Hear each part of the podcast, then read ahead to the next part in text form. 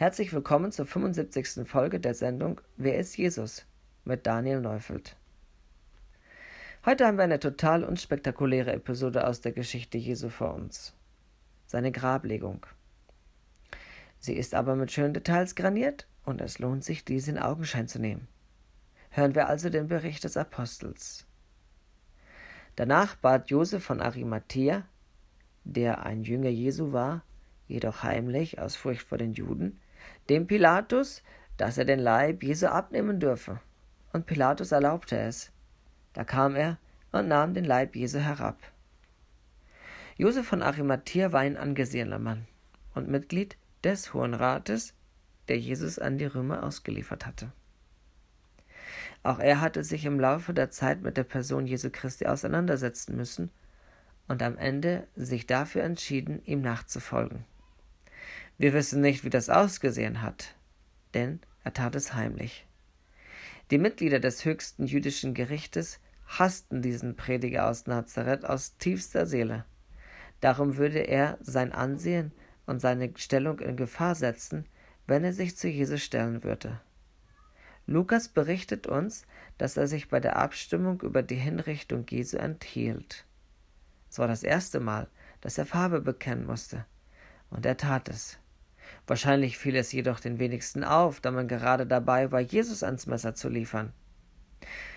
Nun, nachdem Jesus gestorben war, hatte er sicher auch mitbekommen, dass die Leiche entfernt werden sollte, und machte sich Sorgen, was mit den sterblichen Überresten Jesu geschehen würde.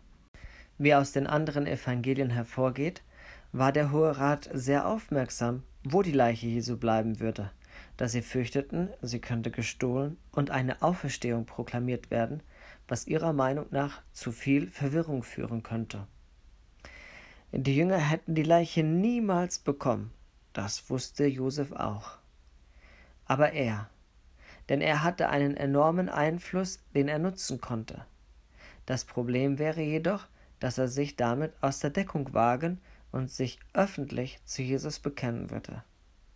Doch lohnte sich dieses Bekenntnis überhaupt? Sie verstehen, Jesus war tot und hätte ihm diesen Gefallen nicht hoch anrechnen können. Warum sollte er jetzt alles riskieren, wo er scheinbar nichts zu gewinnen hatte? Wir wissen nur so viel, wie uns Lukas verrät. Er wartete auf das Reich Gottes. Es scheint hier so, dass er eine Art Vorahnung hatte. Bestimmt könnte man dies nicht als Glauben an die Auferstehung ansehen. Und dennoch war für ihn, im Gegensatz zu den Jüngern, die Jesus in aller Öffentlichkeit nachgefolgt waren, mit dem Tod Jesu noch nicht alles aus. Ja, er war ein heimlicher Jünger, und er hatte Angst vor den anderen Mitgliedern des Hohen Rates. Aber jetzt bekannte er sich voll und ganz zu Jesus, und zwar in dem Moment, als es so aussah, dass Jesus verloren hatte. Und schließlich wagte noch einer diesen Schritt.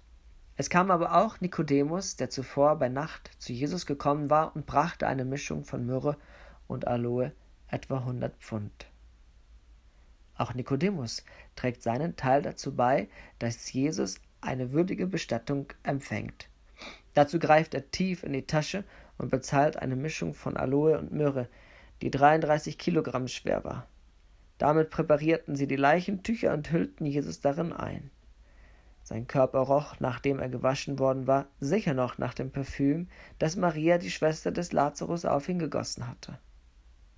Lassen wir den Evangelist selbst berichten.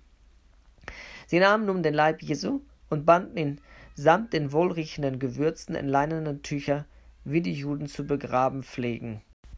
Wir können davon ausgehen, dass sich noch genügend Schaulustige an der Richtstätte befanden und diesen Vorgang beobachteten.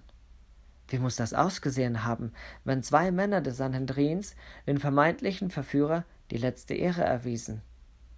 Heimlichtuerei, das war für die beiden Geschichte.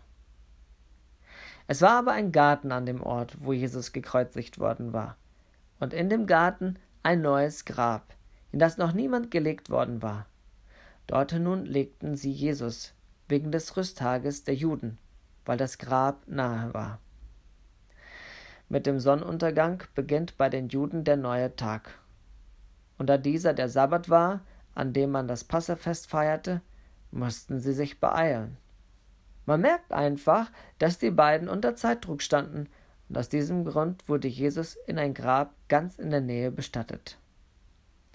Johannes erwähnt nicht, dass dieses Grab Josef gehörte und dass es aus dem Stein gehauen war. Die persönliche Wertschätzung steht hier nicht so sehr im Vordergrund. Das Grab ist neu, es ist im Garten und es ist in der Nähe.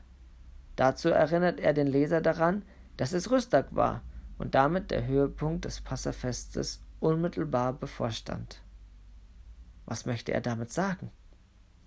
Nun, erstens teilte Jesus sich die Gruft mit niemandem.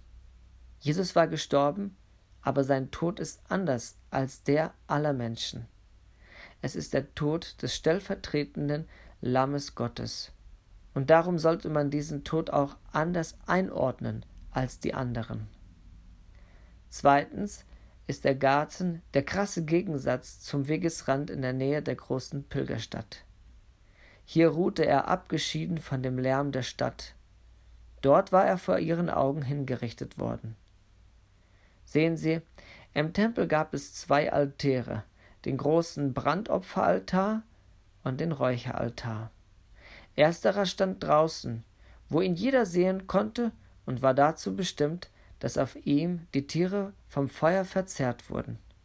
Letzterer stand im Tempel, vor dem Allerheiligsten, und war darum nicht sichtbar für das Volk, das im Vorhof stand, während der hohe Priester drin um die Sühnung des Volkes flehte. Drittens sind die Orte der Hinrichtung und der Auferstehung ganz nahe beieinander, so wie der Tod des Weizenkorns und das Leben eines neuen Halmes auch ganz nahe beieinander liegen. Hier der Tod, da die Auferstehung zu einem neuen Leben. Dies alles hat zwar nicht direkt mit der Erfüllung der heiligen Schriften zu tun, aber es deutet unauffällig auf ihre Prinzipien hin.